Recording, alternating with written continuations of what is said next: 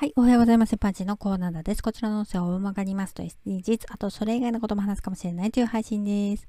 ブログをほったらかしにしておりまして、この度大会しましたが、せっかく書いていたので、過去の私が書いたものを今の私が読み上げて解説していくということをやっています。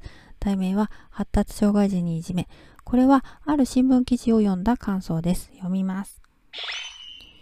横浜市の発達障害児が同級生から暴行を受けるいじめで以前から学校に相談していたが、今回1週間の怪我を負ったことにより転校を余儀なくされたとのこと。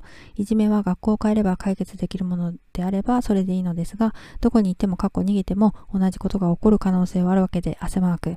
転校は一時的な解決になるとは思うのですが難しい問題です。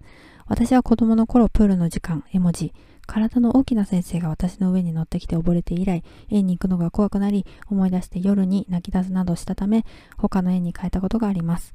両親は退園理由を先生に言わなかったので、先生に、小さい今のうちから甘やかして何に対しても逃げていたら大人になっても何も続かないですよと言われたそうです。大人になった今それを思うと点々点。転職を繰り返しているため朝マーク。当たっていないわけでもないと思ったりもしますが、かっこ笑い、汗マーク。命に関わることかもしれないこと、逃げた、逃げ出したって言われてもいい、その時の状況から逃げたっていいんだ、びっくりマーク、と思います。絵文字。大人になった今、身近な人で、うつ病などで会社に行けなくなる人がいたり、通勤の電車に乗れなくなったりするみたいですね。てんてんてん。精神的に追い詰められてまで、あなたはその仕事をする必要があるの？はてな、びっくりマーク。って個人的には思います。絵文字。以上です。